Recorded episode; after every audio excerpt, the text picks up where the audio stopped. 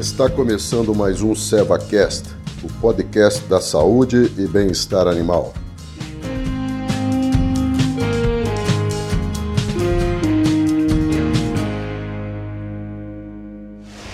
Olá, eu sou o Marcos Malaco, médico veterinário, gerente técnico de pecuária bovina da Seva Saúde Animal. Nesse nosso encontro de agora, nesse nosso bate-papo, a gente vai falar do controle do vilão, né? Desse vilão da produtividade dos bovinos e do bem-estar dos animais, né? chamado carrapato. Quando a gente fala em controle do carrapato, todo mundo imediatamente já pensa em controle químico, né? na utilização de carrapaticidas, é, para que a gente possa matar o parasita e eliminar ele dos animais. Mas nem só do controle químico se baseiam as medidas para controle é, eficiente e eficaz do carrapato. Nós temos algumas estratégias de manejo que devem ser utilizadas também, que vão auxiliar bastante na redução das infestações é, pelo carrapato nos piquetes, no campo, nas pastagens e, consequentemente, nos animais. Então, uma dessas práticas, por exemplo, é em cada categoria de animais existentes na fazenda, a gente detectar aqueles animais é, que se carrapateiam mais, que pegam mais carrapato, que sempre estão com carrapato, com grandes cargas de carrapato, que são chamados animais de sangue doce. Esses animais podem corresponder a 20 até 30% do total de animais de um rebanho homogêneo, rebanho todo igualzinho, né? E eles podem ser responsáveis por carregar mais da metade do total de número de carrapatos dessa categoria, desse rebanho. Né? Então eles funcionam como verdadeiras fábricas de carrapato para o restante dos animais daquela categoria ou daquele rebanho. E o que é importante, essa é uma característica que é transmitida geneticamente. Né? Então, teoricamente, é, o filho ou uma filha de uma vaca que, pegue, que pega muito carrapato também vai ser um animal no futuro que vai pegar bastante carrapato. E o ideal é que esses animais sejam descartados do rebanho. Se não for possível o descarte, que nós tenhamos um programa específico de controle do carrapato neles. Né? Outra prática que ajuda bastante é a roçagem dos piquetes, né? baixar bastante a, a cobertura do piquete, tirar aquele material que foi roçado do piquete, né? A gente pode fazer um feno dele ou descartar esse material, jogar em algum lugar, algum buraco, tirar ele fora para que ele não sirva de refúgio, né? Para os carrapatos. E por que, que é importante fazer essa roçagem? Né?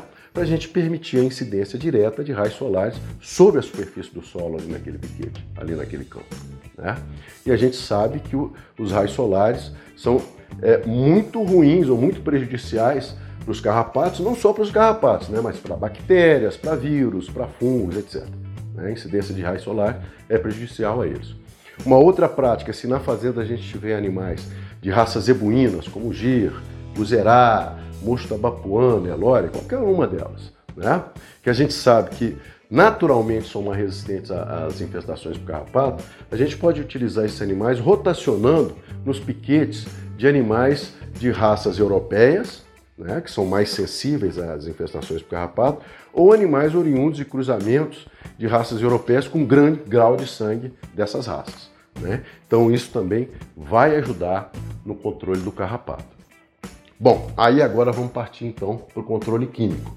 Né? Nós temos diversos grupos de carrapaticidas, diversas formulações de carrapaticidas existentes no mercado. Nós temos aqueles grupos de carrapaticidas que atuam por contato, ou seja, eles entram em contato com as fases parasitárias do carrapato e as matam, as derrubam. Né? Bom, nesse grupo nós temos os piretroides, os organofosforados, o próprio amitraz, né?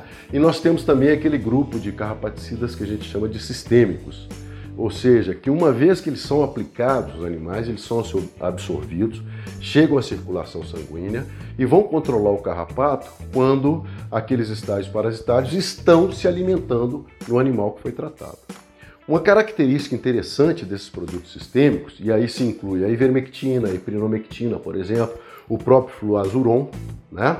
É, uma característica importante deles é que se algum carrapato escapa do tratamento que foi realizado e chega lá ao estágio final, né, aquela carrapata grandona, mamona ou teleógena, né, o jabuticaba, né, essa teleógena ela vai ser de menor tamanho, vai ter menor peso, consequentemente ela vai ter um menor número de ovos, vai colocar um menor número de ovos, e boa parte desses ovos, gente, também vai ter a fertilidade prejudicada. Então, vai originar um número menor de larvas.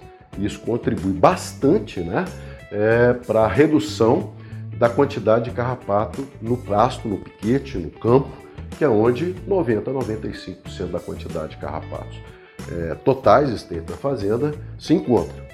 Tá? Bom, no nosso próximo encontro a gente vai falar de um programa ou uma estratégia para realmente resolver o problema do carrapato na fazenda. Eu espero todos vocês lá, todos vocês lá. Desde já eu agradeço a, a participação de todos e um grande abraço. Nos vemos no próximo encontro.